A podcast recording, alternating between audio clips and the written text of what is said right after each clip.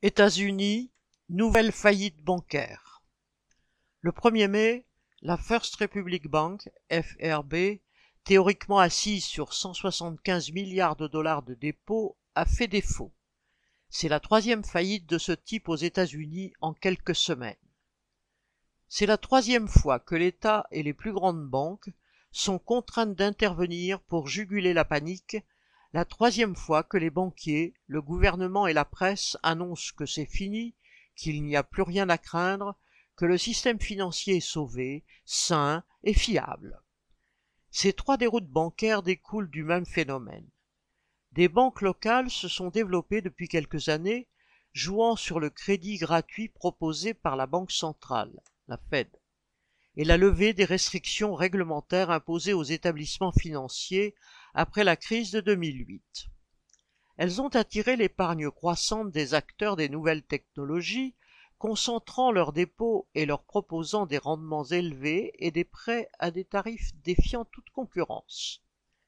Ces banques, comme leurs sœurs du monde entier, et avant tout comme les grandes puissances de Wall Street, prêtaient à intérêt les fonds que l'État leur avançait gratuitement et comme toutes les banques, elles permettaient à leurs actionnaires de participer au prorata de leur capital au grand banquet des exploiteurs. Mais même pour les petits malins, les beaux jours n'ont qu'un temps. Devant les risques d'emballement de l'inflation, la Fed, en accord avec le gouvernement, et après avoir consulté les grands banquiers, a commencé à relever le taux du crédit. Elle est passée en quelques mois de 0 à 5 et bientôt 5,25% pour les prêts à court terme. Cela a immédiatement bloqué la pompe à finances des petits établissements bancaires et suscité la méfiance de leurs déposants qui ont commencé à vider leurs comptes. Ainsi, en une semaine, la First Republic Bank a dû se procurer 100 milliards de dollars pour faire face au retrait de ses déposants. Ne pouvant plus se financer auprès de la Fed, elle a été contrainte de vendre à perte des actifs, accélérant la panique de ses clients et de ses actionnaires. L'action de FRB a perdu 97% de sa valeur jusqu'à ce que l'administration déclare la banque en faillite. JP Morgan, la plus grande banque américaine, a repris pour une bouchée de pain ce qu'il reste des actifs et des affaires de FRB, arrêtant ainsi la panique.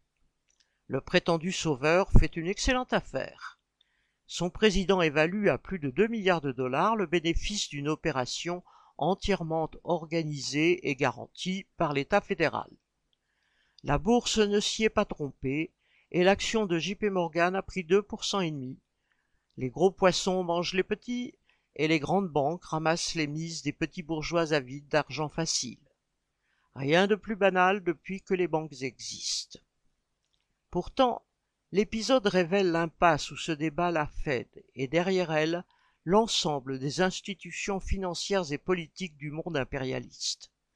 Depuis des dizaines d'années, et plus encore depuis la crise financière de 2008, les États ont arrosé les marchés financiers, comptant sur l'argent facile pour faire tourner l'économie et maintenir les profits au plus haut.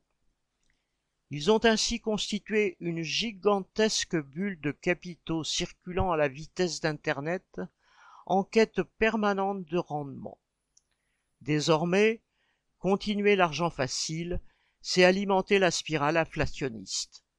Arrêter l'argent facile, c'est risquer de déclencher une crise immédiate, comme le montre le contre-coup instantané des faillites des petites banques américaines sur les bourses mondiales et sur les autres banques. Mardi 2 mai, la panique consécutive à la faillite de FRB était circonscrite.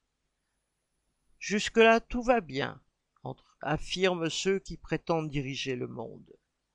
C'est aussi ce que disait un homme tombant d'un gratte-ciel en passant devant la fenêtre du onzième étage. Paul Gallois